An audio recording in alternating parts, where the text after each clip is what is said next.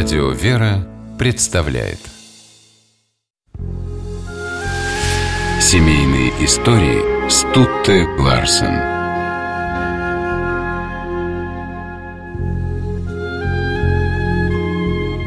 На мультфильмах, созданных сестрами Валентиной и Зинаидой Брумберг, выросло несколько поколений зрителей. Сестры оставили о себе самую светлую и веселую память. И это несмотря на то, что жили они в далеко не светлую и уж совсем не веселую эпоху. Валя и Зина родились в один день, 2 августа. Валентина была старшей. Она появилась на свет в последний год XIX века. Зинаида стала ровесницей 20-го столетия. Больше всего на свете девочки любили рисовать. Поля их учебников украшали сказочные герои, рыцари и дамы. За испорченные книги попадала от старших, но то, за что Валю и Зину ругали в детстве, впоследствии прославило их на весь мир. Ведь они создали советскую мультипликацию. В те времена, когда Валя и Зина окончили гимназию, об искусстве анимации никто еще понятия не имел.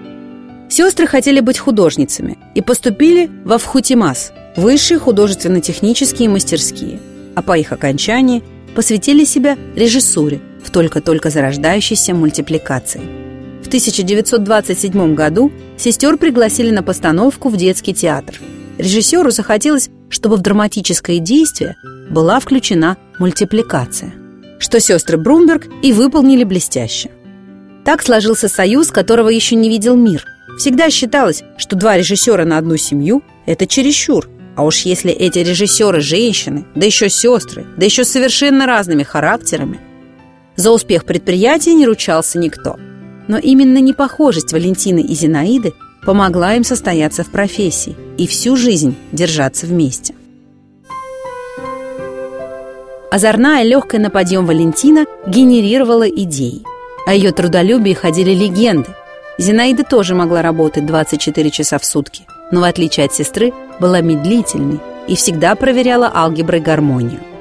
Бывало, Валентина загоралась новой идеей, фантазировала, а Зинаида спокойно все обдумывала, и если считала, что сестра затеяла вздор, так и об этом и говорила. Начинался спор, потом ссора, а ссорились сестрицы совершенно как дети. Когда у Валентины не хватало аргументов, она в качестве последнего довода приводила такой «Мама всегда говорила, что ты глупее меня». К скандалам прислушивалась вся студия, но никто не боялся, что сестры рассорятся. Ни жить, ни работать друг без друга они не могли. Брумберг и внешне были не похожими. Валентина экспериментировала с внешностью, выкрашивая волосы в самые немыслимые цвета. Зинаида всю жизнь носила детскую челку. Рассказывает, что однажды уже пожилую Зинаиду встретил приятель, с которым они не виделись с начальных классов гимназии. «Зина, ты ничуть не изменилась!» – воскликнул старый друг. К 70 годам ничуть не изменилась и Валентина. Возраста для нее не существовало – Приехав в Египет, она с грацией юной барышни взобралась на верблюда и сфотографировалась на нем. Драматург Николай Эрдман не понимал, как в одной семье могли уживаться такие разные сестры. Энергичная Валентина, любившая скачки и рестораны, и тихая Зинаида, сидящая вечером в квартире, наводившая в ней уют и ужинающая лапшой. Вторым родным домом для сестер стала их студия. Комнатка, на двери которой висела табличка режиссера В. и З. Брумберг, всегда была полна народа. Кабинет служил, по сути, местом встреч интересных людей, а их сестры притягивали к себе как магнитом. Каждый, кто к ним заходил, получал заряд отличного настроения. Валентина и Зинаида дружили с самыми блистательными людьми той эпохи. Артистами МХАТа, писателями, драматургами. Юрий Олеша, например, прежде чем отправиться с визитом к сестрам, смотрел на себя в зеркало, говоря «Иду к дамам, надо отразиться». Бабушки русской анимации. Так называли сестер Брумберг. Представительницы старой школы, они не боялись конкуренции со стороны молодых. Гораздо страшнее были чиновники от искусства, мешающие и запрещающие творить.